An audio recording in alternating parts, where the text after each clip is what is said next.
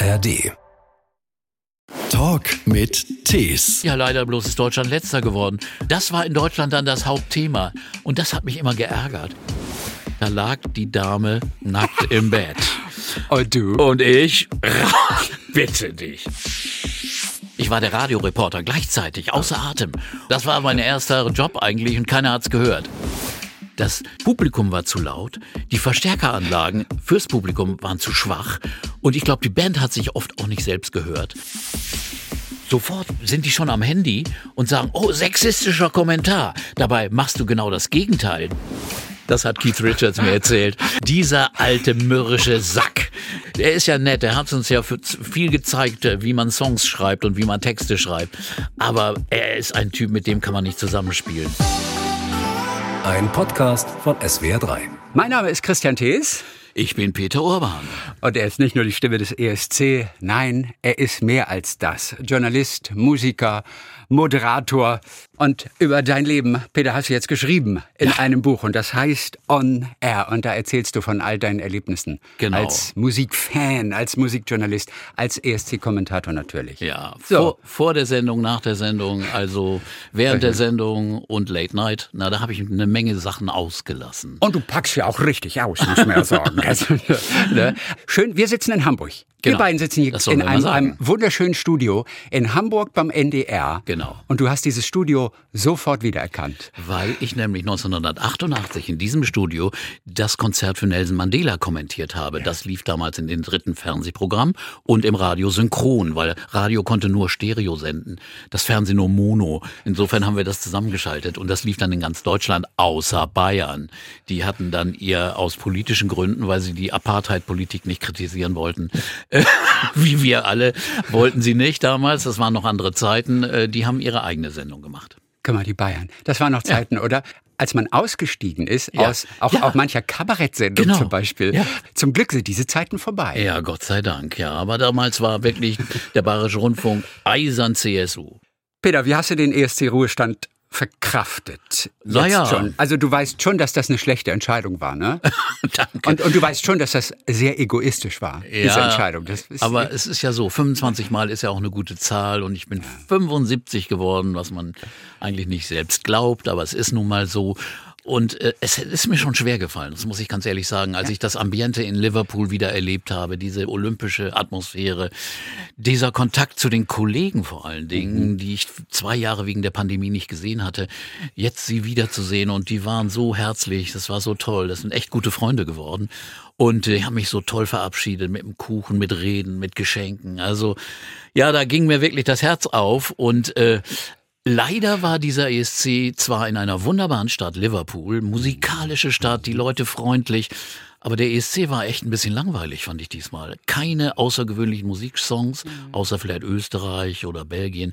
Einen ziemlich mittelmäßigen Sieger. Ja, und ich dachte, du, du, ja. du, du, du findest den Sieger großartig. Furchtbar. Nein. Wirklich? Ich war so enttäuscht. Ich meine, ich war sicher, ich hätte Finnland gewinnen müssen. Mhm. Carrier mit diesem originellen Song, der natürlich auch äh, was, sehr was clever bei, Was war noch bei den Finnen? Ich, ich weiß Das war diese, diese, dieser grüne Frosch, der da, der da sah eisern, ja, und dann auf einmal in einen Schlager sich verwandelte und absolut gängig eine Nummer, die, die auf Finnisch noch gesungen war. Aber die war klasse. Das Publikum hat's ja geliebt und an die Stelle eins vom Publikum gewählt. Aber die Juries, die Juries fanden nun äh, unsere Dame aus Schweden sehr gut und insofern insofern haben sie diesen Song, den ich eh wirklich wie ein Abklatsch finde. Äh, da, das ist halt das einzige Problem. Ne, genau. Denn Euphoria hast du genau wie ja, Euphoria ist super. gefeiert ohne Ende. Ja, aber dieser war einfach äh, kein richtiger Siegertitel. Aber der war er der beste? Nichts Besonderes.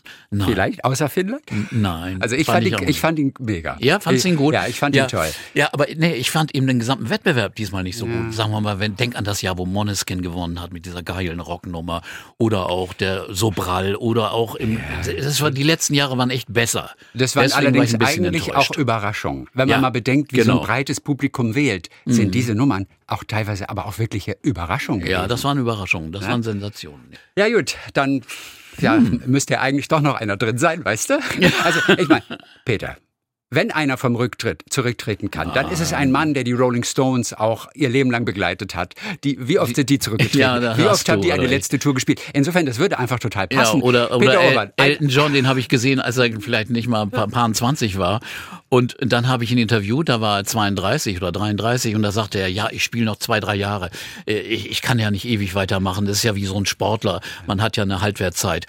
Und dann, wann hat er jetzt seine Abschiedstournee jetzt gemacht mit wie viel? Äh, 76. Aber jetzt ist es wahrscheinlich wirklich das Endgültig, letzte Mal, ja, oder? Also, also, also bei Mhm. ihm. Aber er hat es eben ein paar Mal rausgezögert. Und du, du bist erst beim ersten Mal. Ja, gut. Okay, ich überleg's mir. Also genau. Bei Elton John Ja. warst du beim letzten Konzert von ihm. Nein. Ah, du warst nicht da. Nein, ich habe, ich mache solche Sachen.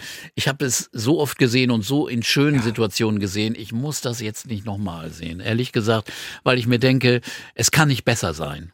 Allerdings bei einer Sache ärgere ich mich. In der letzten Woche war Springsteen hier. Jawohl, genau. Und der hat im Stadion so unfassbar mit 73 Jahren drei Stunden lang gespielt und ich war nicht da. Weil der, du nicht wolltest. Der kann es immer noch. Der kann es genauso bieten wie früher. Und äh, insofern, nee, ich gehe nicht so gerne in Stadionkonzerte, ehrlich gesagt. Man steht da nur rum, der Sound ist oft schlecht, obwohl bei Springsteen war er sensationell. Ist es wirklich so? hörte, Hörte ich, ja. Und man schaut meistens nur auf dem Videoscreen. Also, da? nee. Äh, äh, Ich kann mit Stadionkonzerten gar nichts anfangen. Du warst aber dabei, als Springsteen auf seiner allerersten Europatour war. Ja. Und du durftest damals sogar in seine Garderobe. ja. Wie das- kam das? Ja, ganz komisch. Also äh, nach der Show gab es so einen kleinen Empfang für europäische Journalisten, 30. In so so einem Raum kam die Managerin zu mir, Barbara Carr, und sagte, Are you Peter? Und dann sagte sie, komm mal mit. Und dann ging es hinter die Bühne durch Gänge. Und ich habe gefragt, warum ich? Wieso? Äh, Bruce möchte mich sehen. Okay, aber du warst schon beim NDR Ich hatte- eine, ja, kleine Nummer Ja, wenigstens. logisch. Also das schon. Ne? Ich ja. hatte schon, äh, wie viele Jahre, zehn Jahre, Ja. äh, acht Jahre Sendung gemacht Okay. und hatte am Abend vorher in meiner Clubsendung zwei Stunden lang nur Springsteen gespielt. Und das hat er angeblich im Radio gehört und hat gesagt, ja, komm, lad den doch mal ein. Und dann bin ich, und dann bin ich da hinter die Bühne in einen kleinen Raum und es roch nach Kampfer, Massageöl. Und dann kam der Typ rein im nacktem Oberkörper, nur so seine Jeans an und nacktem Oberkörper, schweißgebadet nach der Show oder auch von Massageöl eingerieben. Bisschen und, eklig eigentlich. ja, und dann setzt er sich auf so eine Massagebank und dann haben wir geredet. Ich durfte es nicht aufnehmen. Ich habe gefragt, er sagt, nee, lass mal lieber privat reden. Und dann haben wir so 20, 25 Minuten über alles Mögliche geredet und das war wirklich wunderbar, herzlich. Und dann hat er mir noch was aufgeschrieben nachher. Also es war, es war wirklich toll und er, er war für mich der Künstler der letzten fünf, sechs, sieben Jahre gewesen. Also ich habe ihn verehrt und das war natürlich eine Hammer-Erfahrung. Wie oft seid ihr euch danach wieder begegnet? Ich habe ihn dann nur mal kurz getroffen bei, nach einem Konzert in, in Frankfurt, aber, aber privat eigentlich oder so persönlich eigentlich nicht mehr. Hat er dich wiedererkannt bei dem Treffen? Nein, Nein, das man, du, man man weiß es nie. Na, Du, weiß auch es du wirst es erlebt haben, Ja. dass Künstler gesagt Ja. haben, Peter, Ja. after all these years, Ja. nice to see you Ja, again. ich habe das einige Mal gehabt. Harry Belafonte war so einer. Und dem konnte uns man es man, auch glauben. Der war so ehrlich und so herzlich. Und wir haben uns sehr lange unterhalten. Er hat mir seine Adresse geschrieben in New York und so. Und dann drei Jahre später sehe ich ihn wieder und sagt, oh Peter, yeah, great und so. Und oder Bonnie Raitt ist eine gute Freundin von mir geworden. Und insofern, es gibt schon Leute, die sich wirklich erinnern. Man weiß ja nie, ob es echt ist, gell? Die haben ja immer Nee, ihre Assistenten, genau. die einfach sagen, Nee, das ist wie der heißt und der, der und so. nee, genau? nee, nee, genau. Dann, Man muss da sehr, sehr kritisch sein. dann machen sie den Dicken. Ja. Aber Elton Johns erstes Konzert, Mhm. das hast du auch erlebt hier. Also, äh, es war ein Konzert in einem Club in London, Speak Easy, sehr bekannt als Musikerclub. Und ich kam als Student da rein. Da war ich noch nicht beim Radio, sondern ich kam da rein äh, mit meinem Pass und zahlte ein bisschen Geld und dann konnte man da rein. Und dann sehe ich da Pete Townsend und Ronnie Lane von den Faces und, und Pete Townsend von The Who. Und auf, an der, auf der Bühne spielt da einer Klavier und singt mit einem Trio. Und ich, ich denke, wer ist das denn? Einen Song kannte ich irgendwie. Und dann habe hab ich aufs Plakat geguckt, wer das war. Elton John Trio nannte er sich. Und er hatte gerade seine erste Platte veröffentlicht. Niemand kannte ihn. Und der spielte da in diesem Speakeasy Club und schleppte nachher seine Keyboards und die Verstärker raus, eigenhändig. Also das waren noch Zeiten. Also insofern, das war 1969, ja. Man hat ja fast das Gefühl, du hast all die Größen, die jetzt alle am Abdanken sind, hast mhm. du schon mit ihren ersten Konzerten erlebt. Und genauso ist es ja auch. Ja, Jimi also, Hendrix war so ein Fall, ne? der, der hat ja dann lange nicht, nicht so lange mehr gelebt, aber 66, sein erster Auftritt in London. Wie alt ist der geworden? 27? 27. So Wahnsinn. Und er ist, äh, ist nach äh, London gekommen und an dem Abend, als er nach London gekommen ist, hat ihn sein Manager zu Cream mitgeschleppt und ich war zufällig in dem Konzert. Mhm. Und dann hat er wohl in der Garderobe gefragt, Clapton hat mir das nachher erzählt in einem Interview, ja, er fragte, ob er mal mitspielen könnte. Und dann haben sie ihn auf die Bühne gelassen für eine Nummer, Killing Floor von Howling Wolf. Da hat er gespielt, die Gitarre in den Mund genommen und die Leute, boah, was macht der denn? Und Clapton war so ein bisschen bepisst. Also er, er, er war so, ging ein bisschen zurück und so und ein Song mehr war auch nicht drin. Und ich wusste ja gar nicht, wer das war.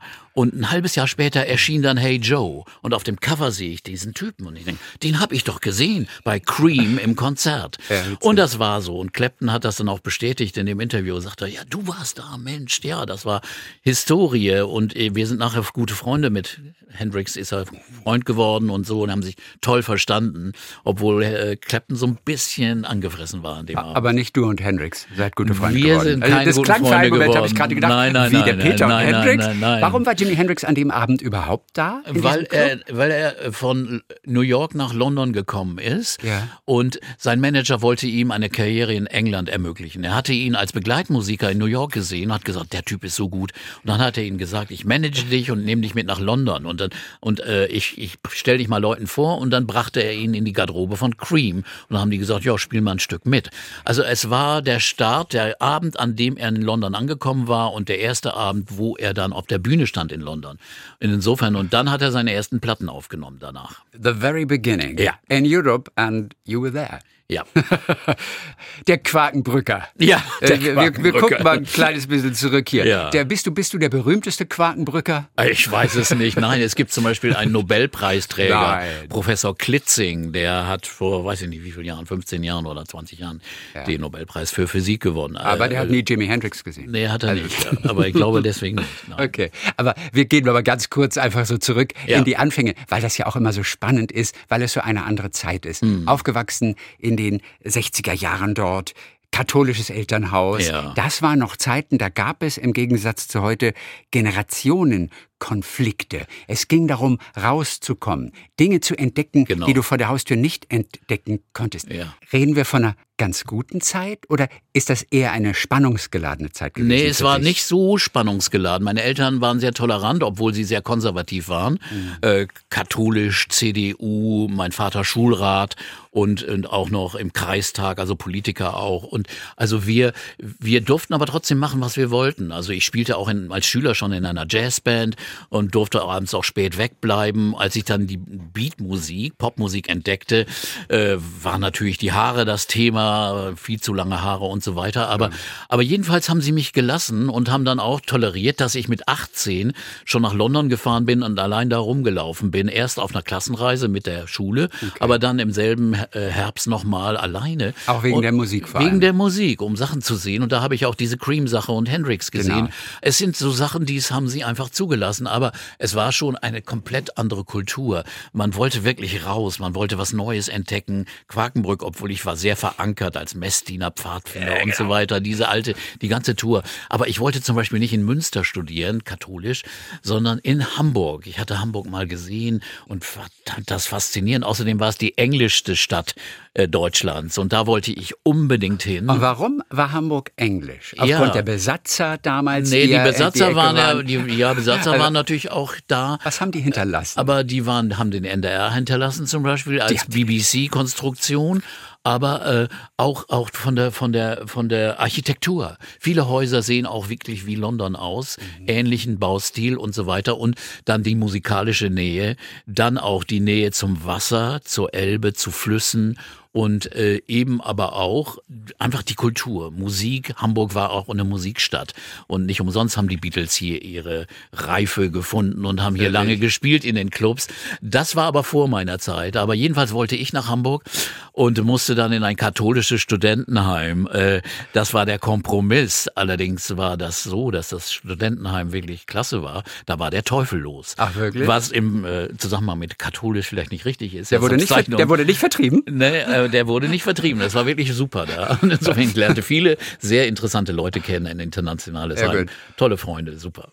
Aber das klingt schon so, und das weißt du, das, was ihr gemacht habt, das führt dazu, dass du wahrscheinlich in der Hölle landest. Ne? Ja, also das ist schon klar. Nicht nur. Also, aber interessant, du bist natürlich dein Leben lang immer wieder nach England gefahren. Ja. Mhm. Du liebst diese Stadt London natürlich auch. Da passierte ganz viel, gerade in den 60er, 70er Jahren.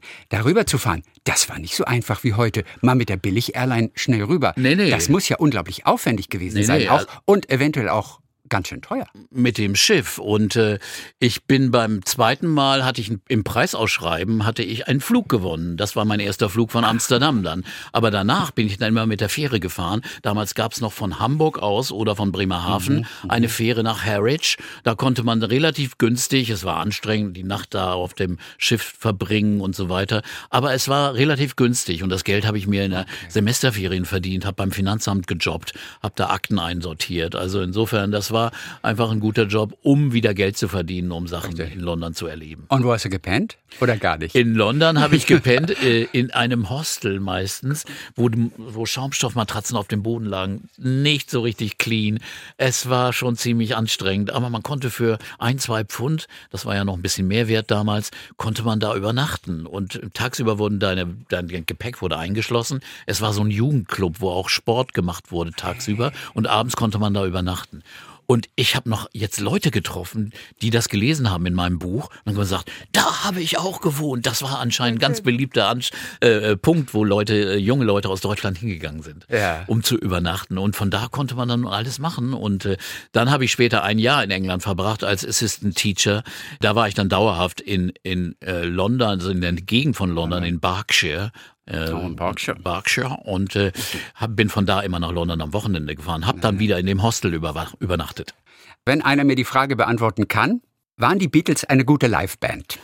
Es war, es war in dem Konzert, das ich in Essen gesehen habe, eine gute Liveband, aber ich konnte sie nicht hören. Denn man hat, man hat Aufnahmen jetzt gehört, zum Beispiel diese, diese Platte Live at Hollywood Bowl.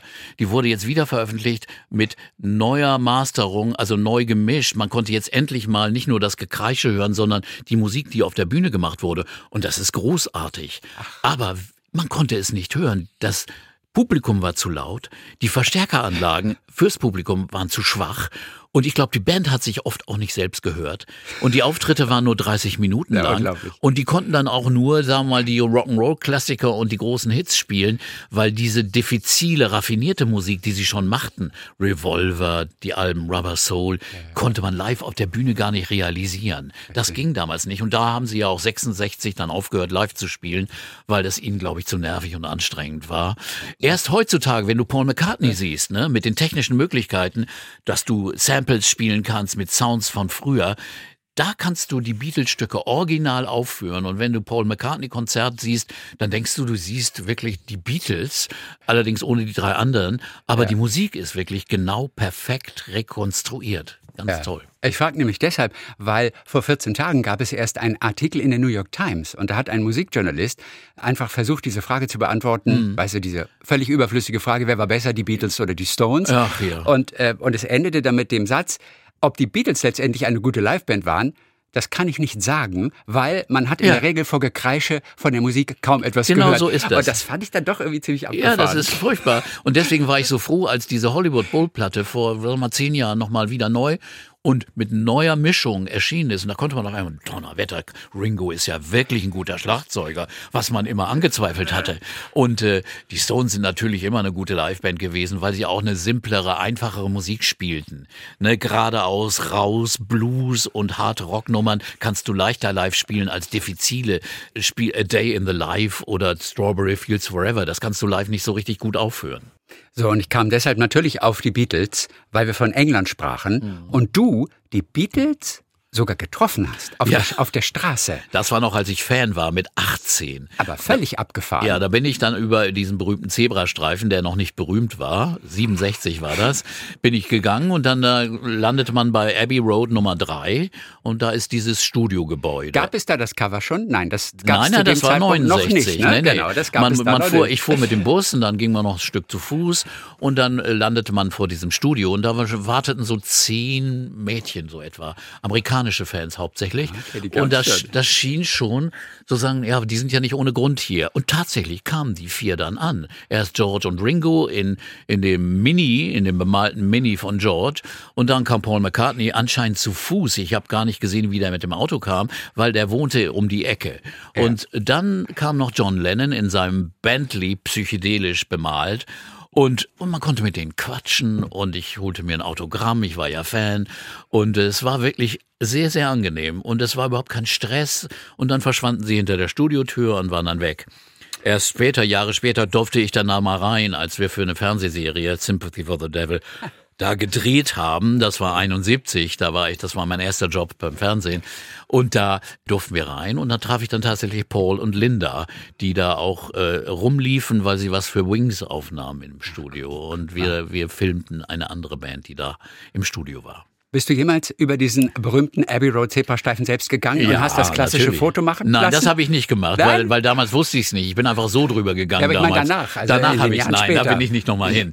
Ich bin jetzt in Liverpool in die Penny Lane gefahren. Ja? Das musste ich sehen und habe da äh, das Straßenschild fotografiert und dann sitzt da, kommt da einer, er sagt, er wäre der Stadtverordnete dieses Stadtteils und dann fängt er an zu reden, so ein älterer Herr. Ja, John und Paul waren in der Schule da eben 500 Meter weiter und Paul war im Chor in der Kirche, in der Penny Lane, ist in eine Kirche und da hat angeblich ein Father Mackenzie gewirkt, der dann in Eleanor Rigby wieder auftaucht. Father Mackenzie, ne? Picks up the, also, ne, irgendwie. Ja, ich bin kein Beatles-Fan, Ja, er sagt, die, jedenfalls, jedenfalls der Text ist so, dass er eine Predigt hält, die keiner hört.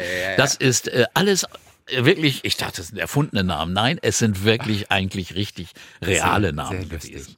Ich liebe es ja, die Livecam von diesem Zebrastreifen anzuschauen. Ja. So, weil dort, ja. du kennst die? Ja, die ist- Weil hab dort- ich schon mal angeguckt, Weil dort ja. immer Menschen am Rande stehen, die sie genau fotografieren wollen. Und eigentlich kannst du einschalten, wann auch immer du willst. Und du siehst, wie sie so, so ein bisschen sich so, so rumducken an der Seite und dann warten sie, bis nicht so viele Autos kommen. Und dann gehen sie alle Informationen Ja. darüber. Und es ist jedes Mal ein Spektakel. Und es ist eine befahrene Straße. Ich meine, man muss ja Absolut. aufpassen, dass, dass man nicht überfahren wird.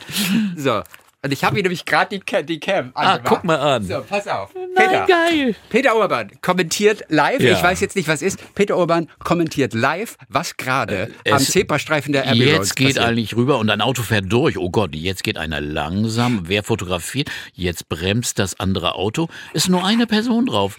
Und die, Nein. die ging da einfach nur so rüber. Ich glaube, die machte keine Fotos.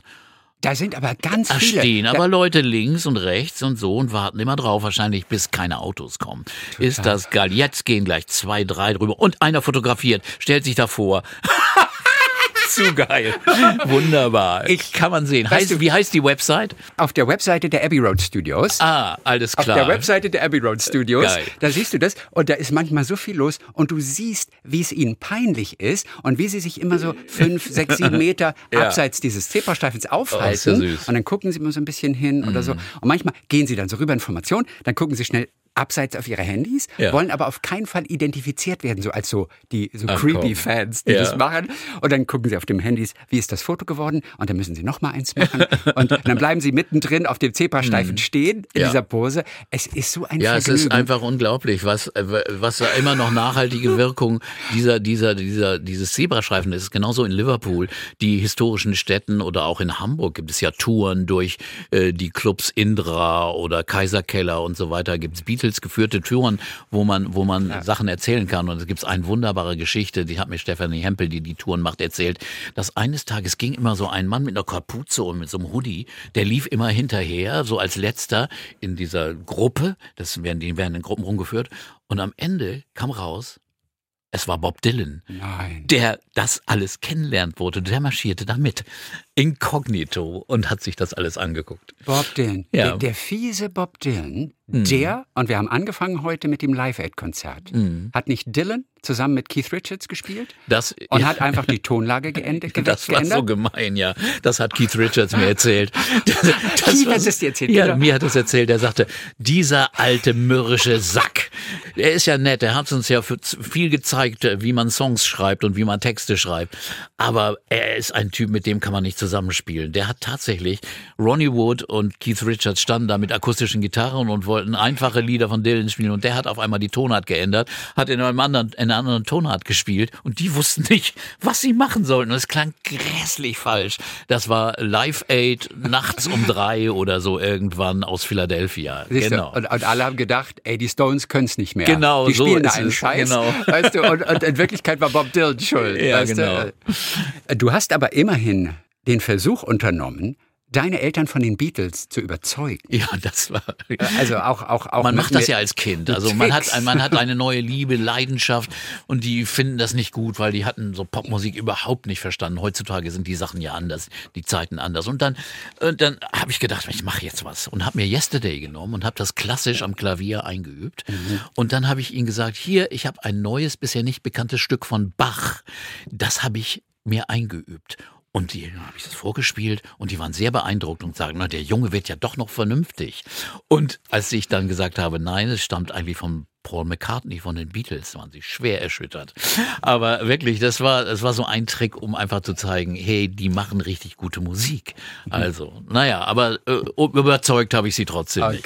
Okay. Peter, ein Leben im Radio, das hast du hinter dir, bist immer noch voll dabei, Mhm. Ja. hast deine Sendung Donnerstagabends, machst deinen Podcast. Ja, übrigens, Podcast ist sehr lustig. Wir sind immer ungefähr Nachbarn in der, in der Top 10 der deutschen ähm, Music Podcast Charts. Also wir sind im Moment Nummer eins, weil wir über Crosby, Stills Nash was gemacht haben.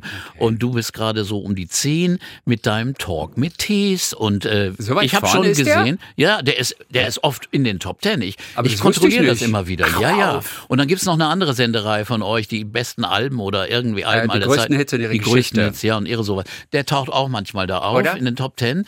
Aber, aber wir sind, also da bin ich echt so unglaublich froh. Zweieinhalb Jahre machen wir diesen Podcast Urban Pop. Urban Pop, Urban genau. Pop. Und der ist seitdem ständig in den Top 5 dieser Liste. Egal, was wir machen. Und das finde ich also wirklich unfassbar. Und jetzt sprechen mich Leute in München an, wo ich sonst im Radio nicht zu hören bin und sagen, ja, Ihr Podcast ist ja ganz toll. Und eine Frau sagte, ich interessiere mich gar nicht für Musik, aber den Podcast höre ich gerne. Ich sage, wie, warum? Ja, ich höre sie so gerne erzählen. Na, eben drum. Und, und Peter, du bist ja auch eine prominente Nase. Ja, gut, aber, im, also, ja, aber das, vom das ESC, ja. im ESC war natürlich, der war natürlich in Deutschland überall zu hören. Da war natürlich, äh, wurde man schon in Supermärkten erkannt, irgendwo in Berlin oder in Donaueschingen, also ist egal wo. Aber es war schon komisch. Aber der Podcast, das freut mich wirklich sehr. Na, mit dieser Stimme natürlich sowieso. Man selber hat ja gar kein Gefühl für diese eigene Stimme. Wann Mhm. ist dir zum ersten Mal bewusst geworden, okay, ich bin irgendwie doch, in Anführungszeichen, die Stimme? Wann war das? Also irgendwann nach zehn Jahren Radio vielleicht, weil, weil am Anfang hat man es ja einfach nur gemacht. Ich war Student. Ich da keine Stimmausbildung, kein Training, nix. Man hat einfach durchmachen gelernt. Man hat einfach nur geredet.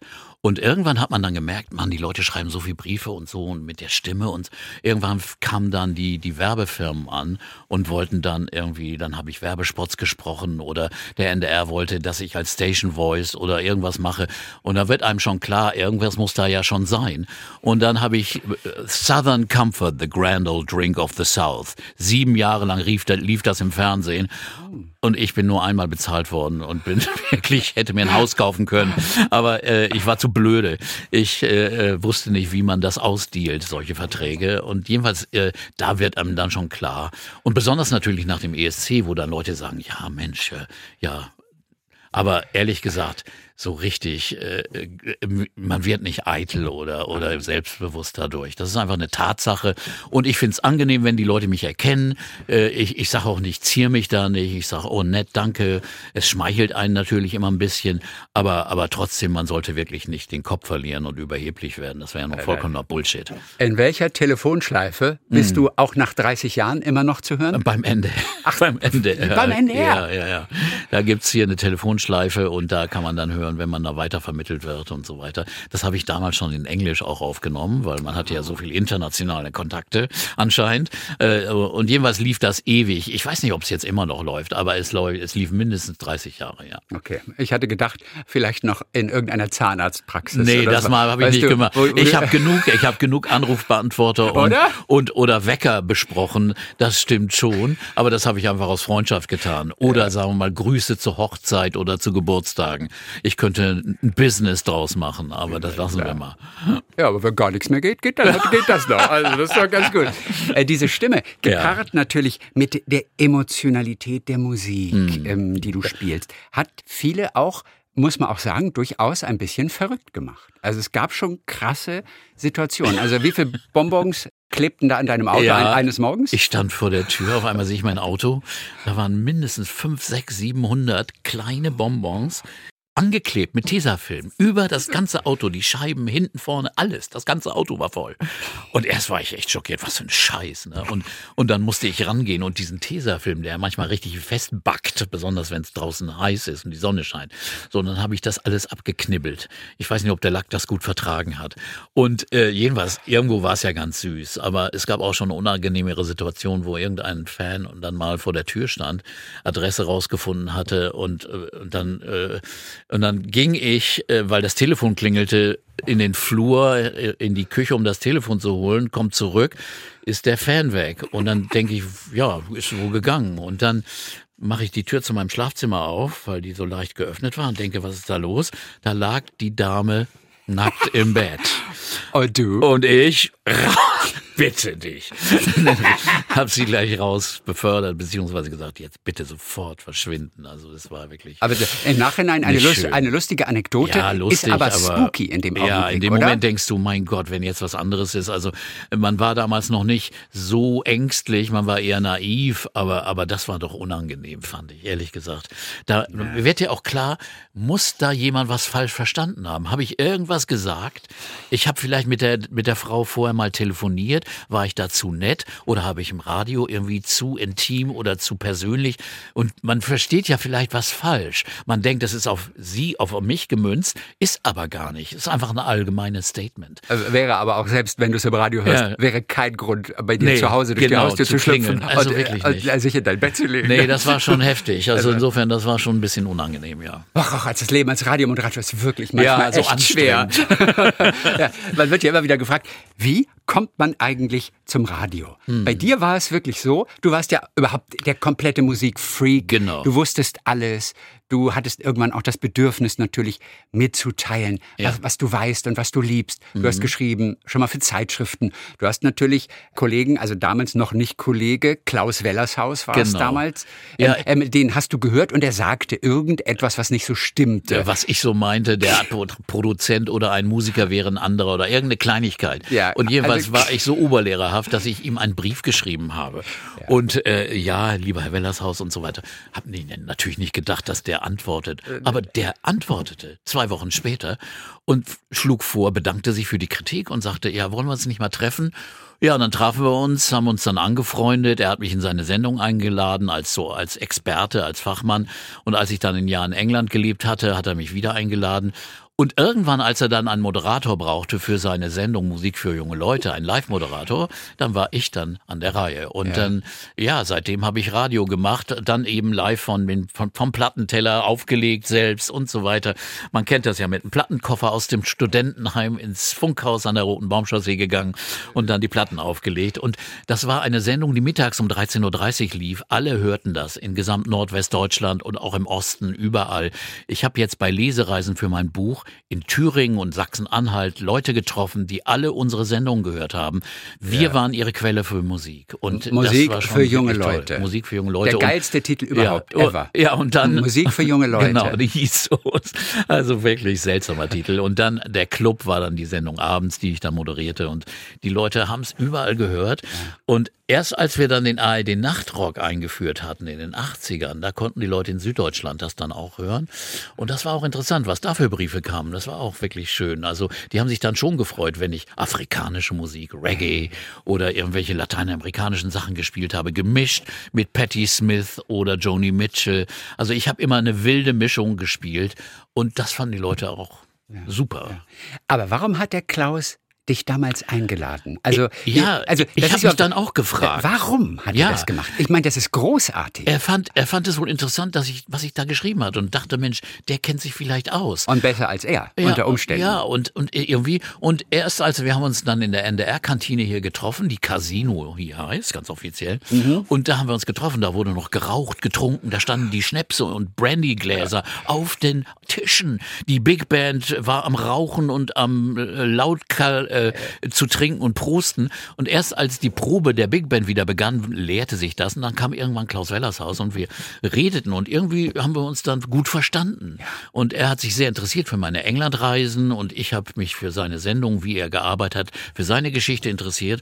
Und so freundeten wir uns an. Er sagte aber auch gleich immer, äh, äh, ich glaube nicht. Er hat mir immer ausgeredet, dass man das daraus einen festen Job machen sollte. Er war da sehr vernünftig. Er sagte, mach lieber dein Studium zu Ende. Ja. Damals äh, war schon die Idee dann irgendwann, dass ich, als ich dann auch fürs Fernsehen arbeitete, ob man das nicht als vollen Job machen würde. Aber nein, sagte er, mach mal lieber dein Studium zu Ende. Und dann war also die Entscheidung, werde ich nun Lehrer oder nicht, wie die gesamte Familie. Ich wollte dann kein Lehrer werden und machte dann eine Doktorarbeit über die Texte von Populärmusik, über Popmusik im Englischstudium. Und äh, insofern war dann Lehrer kein keine äh, Option mehr, aber Radiosendungen waren dann da auch noch eine Option und Musiker war auch noch eine Option, aber da habe ich dann auch gedacht, nee, Musiker zu sein ist doch ein sehr riskanter Job. Und dann bleib mal lieber bei deinen Leisten und mach deine Radiosendung.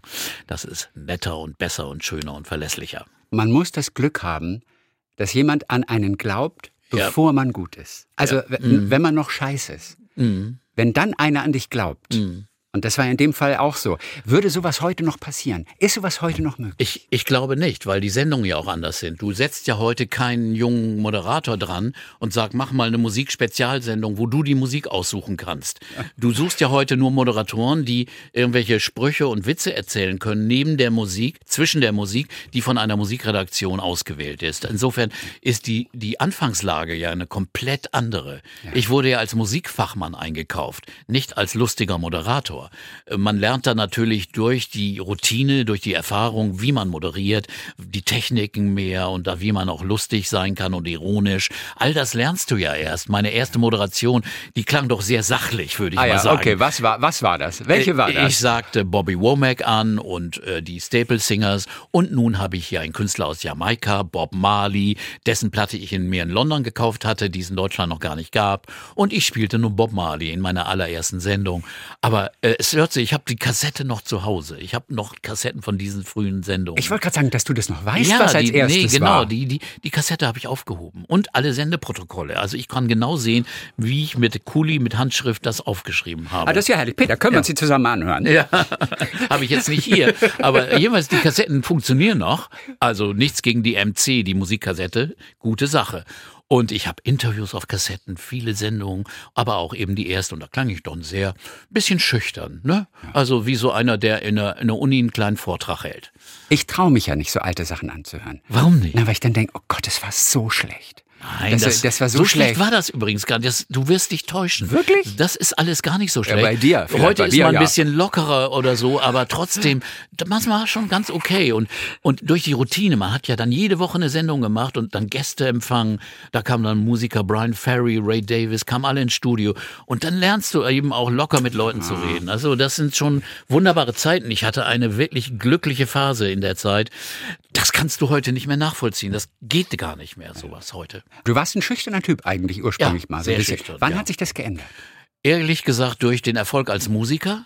Denn als Das Musiker haben wir komplett unterschlagen, dass Ja. du ja auch wirklich Ja. ein, ein Musiker bist, Ja. der heute noch eine Formation hat. Genau, Ne? und wir haben viel gespielt in großen Sälen, hier auch in der Fabrik und so, wenn da 1500 Leute sind. Oder wir waren die Hausband vom Onkel Pö, ein legendärer Musikclub. Und dann haben wir, dann, dann, dann verlierst du ein bisschen die Schüchternheit, ne? Aber da ich sehr klein war und die Leute, die, die Mädchen in Hamburg meistens sehr groß waren, war das schon immer ein kleines Problem. Aber auch durchs Radio, als ich dann merkte, die Leute kennen einen schon von der Stimme und von den Sendungen, irgendwann verlierst du deine Schüchternheit schon. Ja. England, auch eine große Liebe natürlich. Du bist all die Jahre immer wieder dahin gefahren.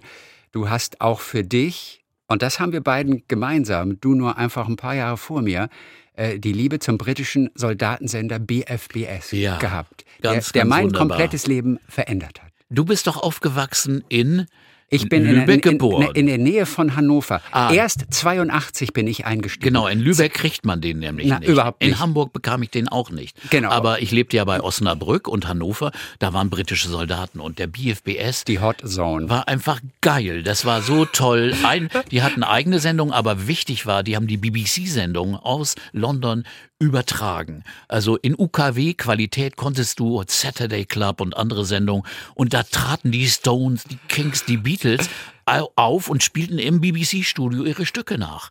Und das konntest du mithören dann. Also es war wirklich sensationell. Aber auch die Moderatoren hatten eine, Ja, eine ach Lock. Lockerheit. Da habe ich immer nur auf den NDR damals geguckt, auf Ja. NDR 2 und habe gesagt, mein Gott, wie langweilig Ja, sind die genau. denn? Da war eine Ausnahme nur Henning Fenske, aber sonst waren die. Ja, der war, vor, ganz mein- der genau. war vor meiner Zeit Ja, genau. und der, hat- der hat ein paar Ja. Sprüche gebracht. Den Genau. hat meine Mutter mir immer erzählt, von Henning Fenske. Wunderbar. Und zwar, der hat vormittags in der Sendung, NDR 2 Genau. am Vormittag, Ja. da hat er irgendwas gesagt, was haben Frauen und Nudelsalat gemeinsam? Weißt du's? Nein. Also er hat diesen Witz damals, 70er, 80er Jahre Ja. im Radio live erzählt. Man stochert lustlos drin rum. Nein, nein, das ist eigentlich gar nicht Hennings Ding. Was? Henning, Wirklich nicht? Henning ist, doch, Henning ist, Doch.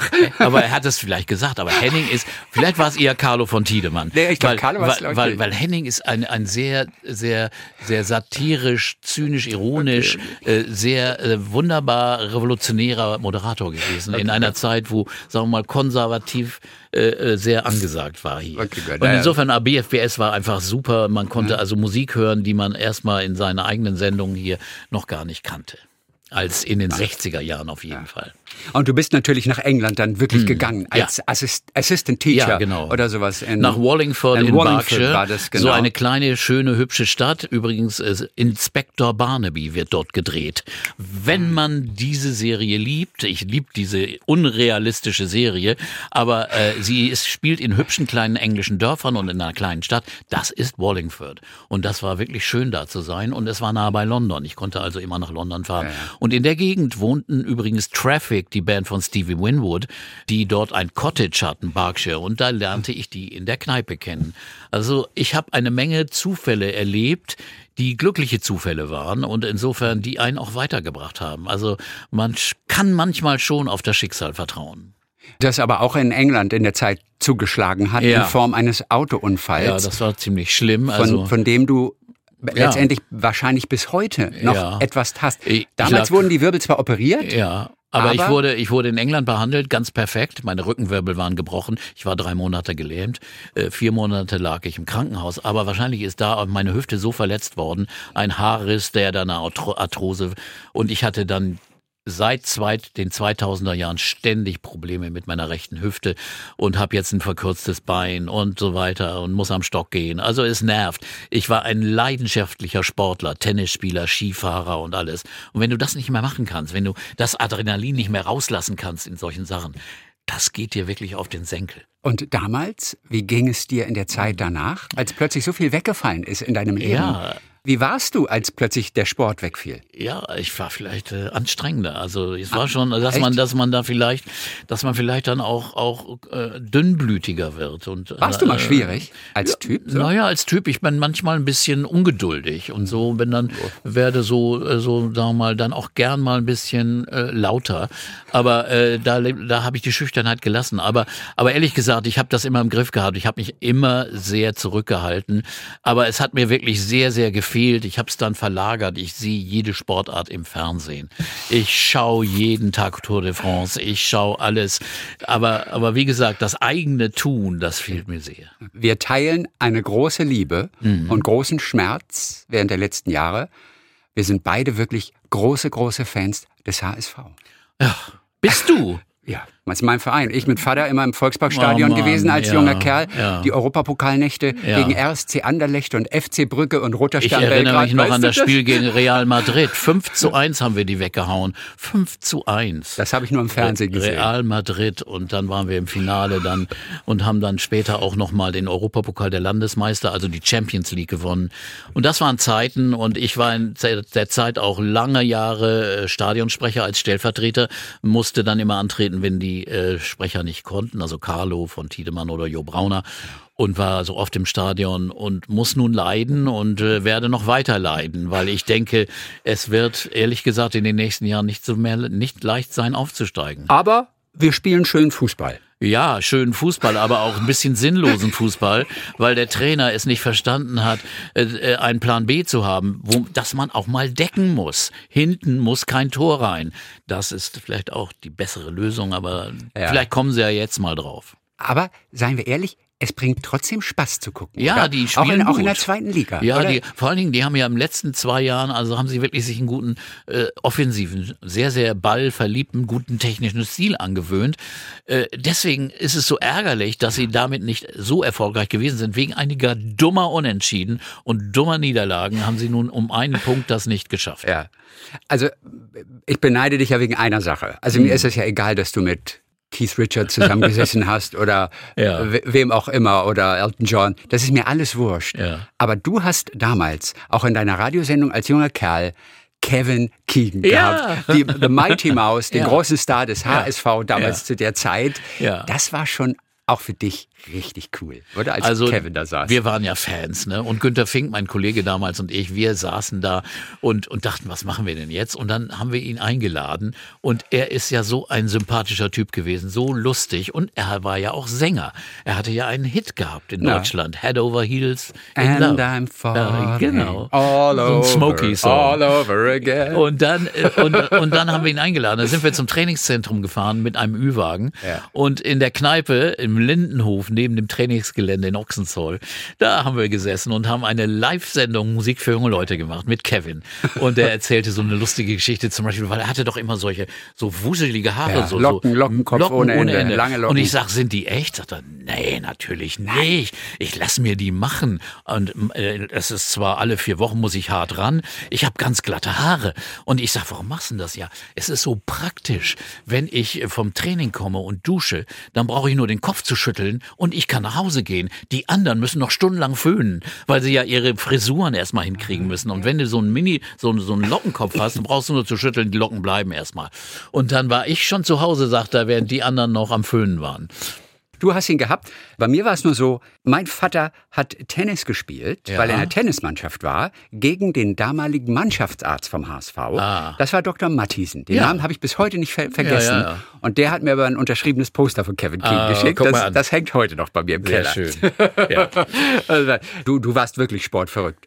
In On Air, deiner Biografie, schreibst du ja auch, dass du im Garten deine eigenen Olympischen Spiele gemacht Ja, hast. als Kind. Das hat schon, und da ist wieder die Liebe zu Finnland unter Umständen. Du hast den finnischen Beitrag so geliebt beim ESC dieses Jahr. In Finnland ist ja auch das sogenannte Hobbyhorsing ganz groß. Ach so, Nämlich, ja. die reiten auf Steckenpferden. Ach ja, sowas was bei uns gemacht. Kinder machen. Ja. Das ist heute ein offizieller Sport in Finnland. Da gibt es ganze Wettbewerbe und eine Meisterschaft. Im Also, Hobbyhorsing. Da wäre ich gut gewesen. Ich habe mir da Bänke umgeworfen, habe eine, Wasser, eine Wanne, so einen Wassergraben gebaut und so weiter und bin dann selbst rübergesprungen. Und das Lustige ist, ich habe dabei kommentiert. Ich war der Radioreporter gleichzeitig, außer Atem. Und so, das war mein erster Job eigentlich und keiner hat's gehört. Aber trotzdem, es hat Spaß gemacht. Ich war so ein bisschen crazy. Guck mal, deine eigene Kommentatorenkarriere hatte Mhm. dort angefangen im Garten bei den eigenen Olympischen Spielen, Ja. dann über den ESC bis hin zum Zebrastreifen der Abbey Road Studios, die Ja, du kommentiert hast eben gerade. Wildes Leben. Du mit diesen ganzen Hobbys natürlich, wenn du jedes Ereignis Mhm. guckst und die Tour de France und jedes Zweitligaspiel Ja. vermutlich auch noch. Gut, da muss die Familie Verständnis die, die für meck- aufbringen. Die Ah, meckern auch heftig. äh, Musiker sind sowieso dauernd weg zu Hause und dann guckst du auch noch Fußball. ja. Schwierig. schwierig Also es schwierig. ist schon schwierig. Also Gott sei Dank gibt's ja nur die zeitversetzten Möglichkeiten. Das finde ich nun sehr positiv, dass man Dinge auch nachher gucken kann. Das hatte man ja früher nicht so. Und deswegen war es, es ist heute ein bisschen einfacher, das zu timen. Aber ich muss mich schon sehr anstrengen, weil ich ja auch noch Musik hören muss oder will, weil ich hier jede Woche eine Sendung mache mit neuer Musik. Also ich muss auch noch äh, viel hören. Und deswegen, also man ist schon beschäftigt. Dafür gehst du als Ausgleich mit deiner Frau Laura aber auf den roten Teppich zur Musical-Premiere. Ja, wenn es dann welche gibt, bald wird es hoffentlich wieder eine geben. Ja, ich gehe dann auch hin. Das ist so ein Kompromiss. Ich war ja noch nie Musical-Fan. Nein, das habe ich auch. Da, Aber ehrlich äh, hab ich gesagt, der. Standard ist knallhoch, ist wirklich hoch. Ja, also die Aufführungen sind wirklich hervorragend und ich muss sagen, ja, das mache ich dann eben mit. Ja. Einmal gab es ein Fußballmusical über über Bern. Das Wunder von Bern. Das Wunder von Bern. Und da stand ich dann, da war Günter Netzer und andere Fußballgrößen. Und dann stand ich neben Günter Netzer und haben wir uns herrlich unterhalten und haben über Sachen äh, von früher geredet, über Kevin Keegan, über die Zeit, weil damals war nicht Netzer der Manager des HSV, als Keegan hier war. Und deswegen, also wir hatten genug Themen, das war sehr lustig. Also ich finde dafür, dass deine Frau Laura eine Patisserie hat, Ja. ich finde, dafür hast du dich extrem gut gehalten. Du, warst, du bist schlank geblieben. Ja, also einigermaßen. dafür auf jeden ja. Fall. Aber sie, sind, sie macht eben Sachen, die sind auch zuckerreduziert. Vielleicht ist das das Geheimnis. Ja. Sie macht diese Klassiker eben nicht so süß und deswegen kann man sie besser essen, finde ich.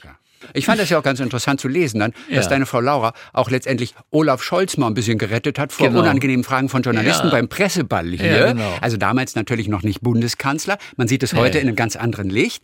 Ähm, Aber er war heilfroh, den Journalisten zu entkommen, wirklich, weil die wollten ihn, das war kurz vor der Wahl damals, und äh, Hamburger da, Bürgermeisterschaftswahl. Bürgermeisterwahl, Mhm. Bürgerschaftswahl, und da, da äh, sagte er jetzt, mh, er war heilfroh, dass er nun da sich verdrücken konnte und meiner Frau reden konnte. Und die, Mhm. die Journalisten standen immer und scharten mit den Hufen und wollten endlich ein Statement von Scholz haben, was ja sowieso schwierig ist.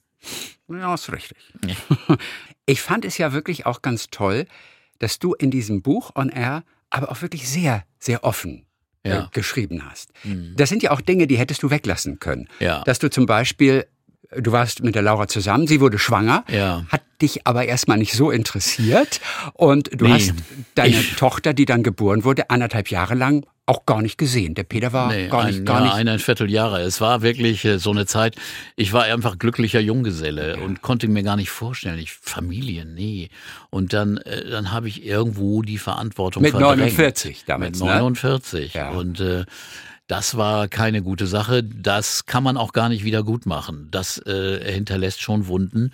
Und so, ich habe es versucht, wieder gut zu machen. Und wir haben dann äh, eine Familie gegründet, eben mit Chiara, der Tochter.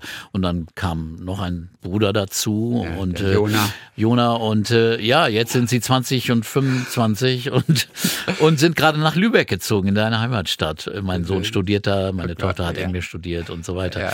Also es ist, es ist eine, eine Phase gewesen, ja, äh, das war nicht, das war nicht gut, nicht glücklich.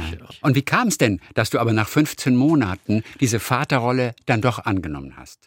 Ich weiß nicht, ich habe mich selbst irgendwie dann hab gesagt, irgendwie gesagt, nee, jetzt musst du aber mal, jetzt mach mal wieder. Denn äh, meine Frau war so, äh, dass sie keinen Kontakt auch äh, aufnahm. Also sie, sie war wirklich so, äh, sie sagte, okay, er hat sich so entschieden und so, dann ist es okay. Und da habt ihr euch auch nicht mehr gesehen. Nee, wir haben uns auch nicht gesehen und deswegen Und du wusstest aber, da ist ein Kind ja, von mir. und dann habe ich irgendwann mal gesagt, nee, habe ich mit Freunden auch geredet und alle sagten also, nee, komm, das geht auch nicht.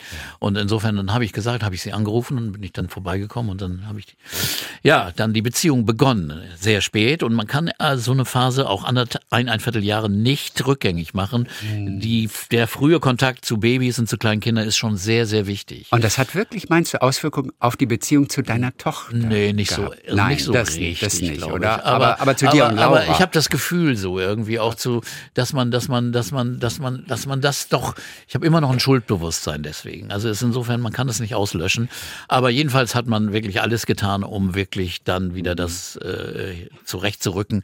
Und äh, äh, ja, wir haben eigentlich eine gute Beziehung jetzt. ja, ja. aber das schlechte Gefühl ist eher bei dir. Ja, bei mir. Also es gibt nicht Situationen, wo du denkst, die Laura trägt mir das von damals immer noch nach. Oh, wer, man, man kann das nicht ausschließen, du. Also Ah. in Stresssituationen kann sowas schon mal sein. Also insofern, okay. ja. Das ist aber auch normal und menschlich. Ne? Total. Man, man hat ja immer so, so Sachen im Hinterkopf. Mhm. Ne? Ihr seid ja seit 100 Jahren jetzt Genau. eine tolle Wir Familie. wohnen auch jetzt in einem Haus mit Ja. Familie, die Kinder gerade raus. So geht es nun weiter. Was hast du deinen Kindern mitgegeben? Wo merkst du, Hm. da habe ich sie beeinflusst? Ja, das ist ganz komisch. Also sie haben musikalisches Gespür, Chiara sehr musikalisch interessiert. Vor allen Dingen, was Gutes ist, sie ist nicht in ihrer Zeit äh, äh, festgebunden, sondern sie hört sich Sachen aus den 60ern an, 70ern. Sie hat sich alles durchgehört. Alle Beatles, Stones, Eagles, die 70er Fleetwood Mac und hat sich dann für ihre Playlisten die Stücke rausgezogen. Erstaunlich. Und, und hat wirklich das, mischt das mit Taylor Swift oder anderen Sachen. Und das ist einfach eine Sache, da denke ich, die hat ein musikalisches Interesse, das ist bei Jona nicht so ausgeprägt, aber er hat auch einen sehr, sehr breiten musikalischen Geschmack. Das finde ich gut, denn die hören kein Radio. Das ist ja das Dilemma unserer Zeit. Die jüngere Generation hört wenig oder kaum Radio. Aber immer noch mehr, als man vermuten würde. Ja, das Stelle ich ist das fest. so, ja. Aber gut, äh, ich habe es auf meinen Lesereisen jetzt auch gemerkt, auch jüngere Leute Mhm. hören noch Radio. Aber bei meinen Kindern ist das so, nein, die haben ihre Quellen und die wissen, wo sie alles bekommen. Ja, die haben Radio zu Hause die ganze Zeit, aber Ja, am, genau. am Abendbrottisch, verstehst du, da ständig Radio hier. Ja, da sind sie aber nicht so, da sind sie aber nicht so interessiert an meiner Arbeit eigentlich. ESC haben sie sich angeguckt, Mhm. aber, aber so richtig involviert waren sie da auch nicht. Aber äh, jedenfalls das Interesse ist da. Und dann haben wir ein gemeinsames, gemeinsames Interesse für tolle, interessante Filme und Serien. Also Chiara ist Meisterin in, in, in Serien gucken und Jona auch. Und alles gucken sie, schauen sie im Original natürlich, können perfekt Englisch reden, sind wirklich so gebildet auch durch das Schauen. Das ist so ein großer Vorteil, wenn du Sachen im Original siehst. Du lernst die Sprachen und die Dialekte. Und sie kennen sich da sehr, sehr gut aus. Und da muss ich sie oft schon um Rat fragen. Und ich habe auch manchmal bekomme musikalische Empfehlungen von ihr und so. Das ist auch schon sehr, sehr positiv. Jetzt sag mal, was sagst du denn zu Taylor Swift? Da Hm. gehen ja gerade äh, Geldpreise auch wieder für Konzerte äh, rum. Es ist einfach völlig absurd. Als, Ich find's- als Musiker würde ich das gar nicht wollen. Ja, es ist wirklich krank, dieses, krank. dieses Business. Ich, sie hat's ja verdient. Ich finde ja sie wirklich hervorragend. Immerhin das. Aber, aber trotzdem, diese ganz, das ist außerhalb jedes Maßes, dass du 400, 500 Euro für ein Ticket kaufst und es sind Millionen von Bewerbern und die Konzerte in der mittleren Ebene, in den Hallen, in den Sälen und in den Clubs sind halb leer, weil die Leute sich nach der Pandemie noch nicht wieder aufraffen können, dahin zu gehen, weil sie auch ihr Geld sparen müssen, weil sie es für, für ein Monsterkonzert, Megakonzert im Stadion ausgeben. Das verstehe ich nicht. Ehrlich gesagt, man muss wirklich die aktuelle, die lebende Musikszene unterstützen. In den Clubs, in den kleinen Sälen. Jazzkonzerte sind halb leer, die früher voll waren. Ehrlich, wir müssen mal wieder aufwachen, wenn sonst stirbt eine ganze Sparte von Musik. Die Musikszene wird sterben. Die wird nicht mehr da sein. Nur noch die Großen werden überleben und es kommt nichts nach. Und das ist als Musiker sowieso schon schwierig, nachdem wir keine CDs mehr verkaufen können oder nur noch von Spotify Streams kann niemand leben, nur die ganz Großen, die gute Deals haben. Aber der normale Musiker kann davon nicht überleben. Und das ist wirklich mein Appell. Leute, wirklich kauft nochmal die Tonträger, holt sie sich übers Internet, bezahlt dafür und unterstützt die Live-Konzerte. Weil sonst stirbt unsere Musikszene. Ist Taylor die größte gerade? Ja, eindeutig ist es der größte Popstar und sie ist auch qualitativ hervorragend. Auch was Ich die hab- Texte angeht, ja, oder? Groß, du bist ja auch einer, der, der großartige liebt Texte. Texte. Du bist mit deiner. Doktorarbeit damals, Ja. nee, Doktorarbeit war das? Das war das die war sogar eine Doktorarbeit. Doktorarbeit, bist du auch ja. über die Poesie in der Rockmusik, Genau. hast du dort äh, geschrieben? Ja, auch? sie schreibt wunderbare Texte und musikalisch waren für mich natürlich die, die Pandemie-Alben, also Folklore und Evermore großartig. Das letzte, das wieder sehr synthetisch klingt, mochte ich nicht, aber sie hat eine unheimliche Qualität. Auch diese, diese, diese Chups, äh, diesen Mut, einfach, einfach jetzt wieder ihre alten Platten aufzunehmen, weil sie die Rechte nicht bekam. Ja, dann nehme ich die einfach nochmal auf. Was für ein Stress sich zu machen, um einfach seine Eigentum an einer eigenen Musik zu haben, finde ich einfach klasse. Ja. Sehr mutig, sehr toll. Ich liebe dieses Wort, Chutzpe. Ja, ich, find kann das- es nicht aussprechen. Ich kenne ich kenn Menschen, die haben das Wort auch noch nie gehört. Ja, und ich doch. muss es erklären. Aus irgendeinem Grund benutze ich es oft. Ja. Chutzpe finde ich und, irgendwie. ich, und ich krieg's nicht hin. Ich sage immer Schubse. Versuch's Nein. noch einmal, Peter. Chutzpe. Also geht doch. Ja, es geht. Peter, zum Schluss natürlich nochmal auch ein kleiner Blick auf den ESC. Ja. Ja, den haben wir jetzt ein bisschen ausgespart, denn es gab ja wirklich anderes in deinem Leben. Ja. Und ich denke, über den ESC können wir bestimmt nächstes Jahr im Mai oder so nochmal ganz ausführlich wieder sprechen. Ja. Dann treffen wir uns an dieser Stelle nämlich wieder. Sehr schön. Und dann können wir nämlich nochmal von diesen unglaublichen 25 Jahren und all diesen Geschichten am Rande, die man jetzt schon nachlesen kann, natürlich Mhm. Genau. in On Air, dann auch sprechen.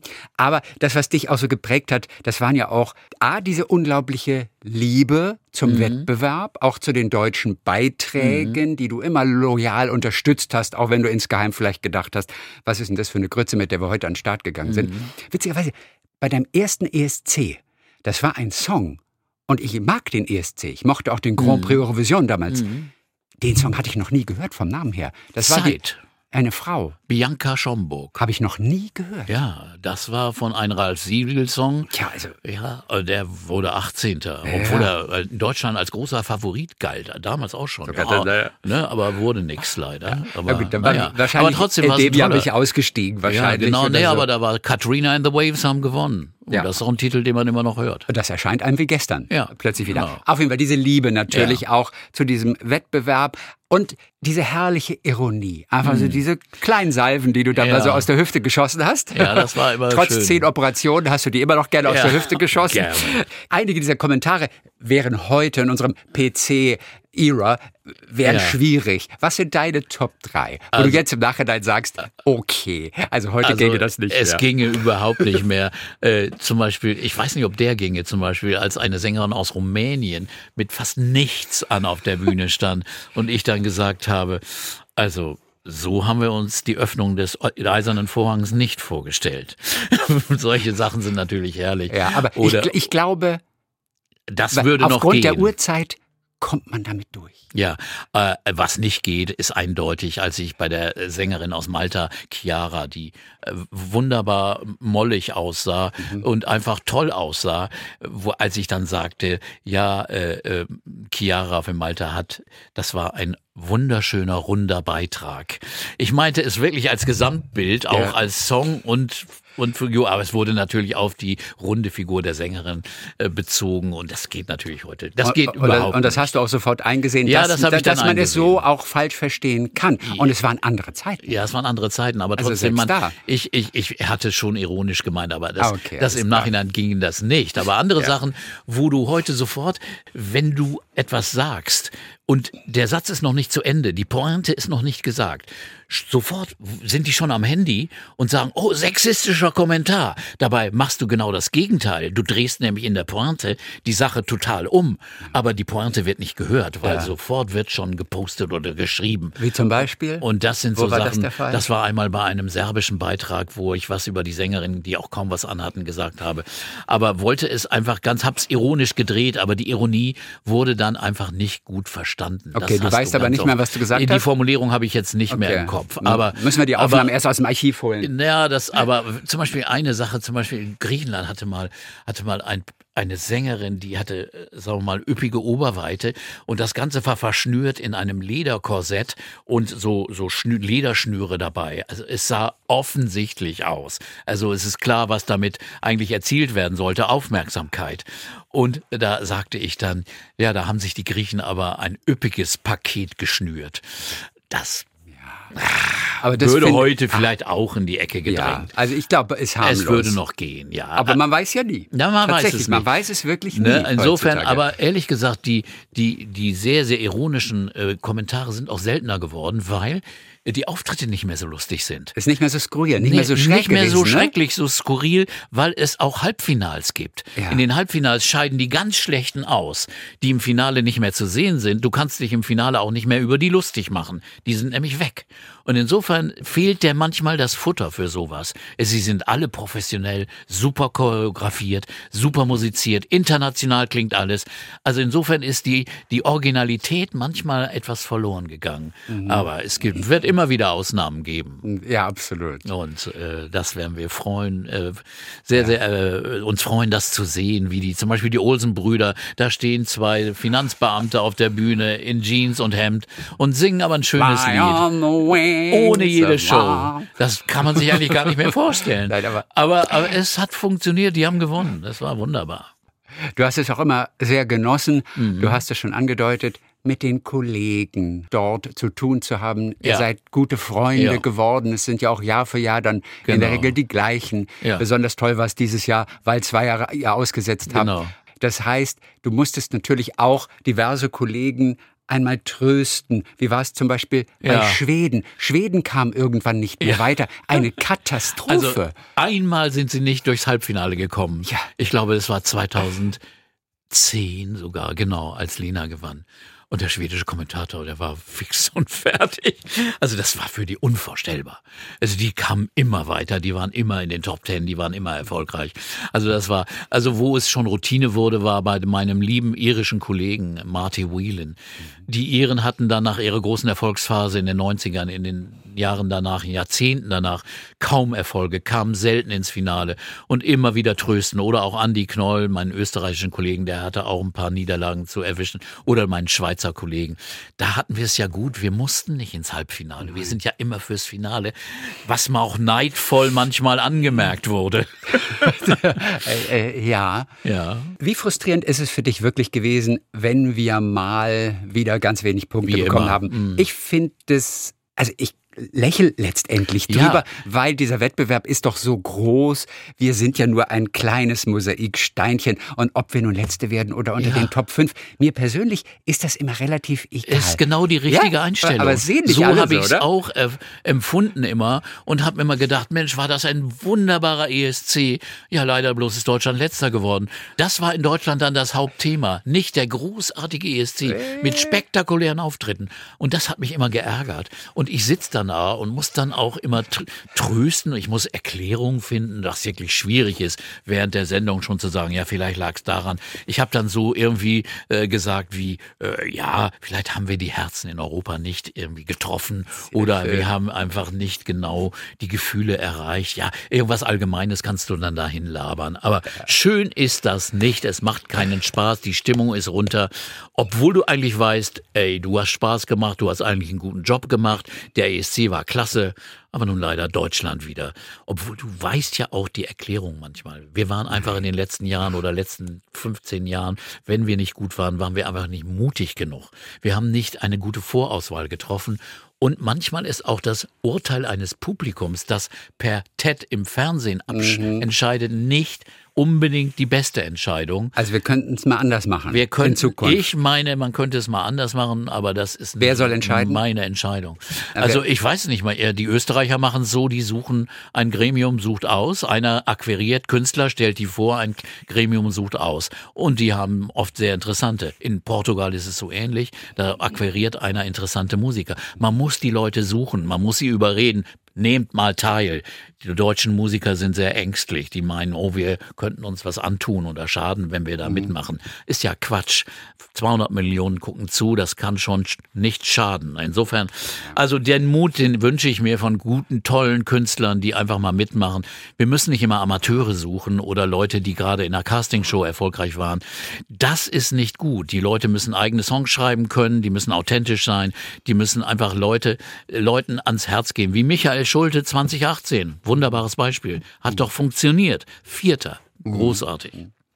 Du weißt schon, du hast gerade eben gesagt, ich sitze dann da. Ja. Das heißt, in deinem Kopf hast du noch nicht wirklich abgeschlossen mit dem ESC. Ja, der äh, Rücktritt ich vom sitze Rücktritt, dann da zu Hause und ärgere mich. Der Rücktritt vom Rücktritt ist hm. möglich. Der NDR sucht natürlich einen Nein, Kollegen, natürlich der diesen Job übernehmen könnte. Möglicherweise Nein. gestaltet sich diese Suche so schwierig, mhm. dass man doch noch einmal sagt, Peter, einmal, ein letztes Mal. Nein, Ey, lass, du, lass ja, mal, ich glaube nicht. Aber du verstehst, du, aber du verstehst es schon. Ich verstehe Wir haben einfach es, Angst, dass der nicht also, mehr der gleiche ist. Was mich wirklich umgehauen hat, ist die Resonanz im Publikum.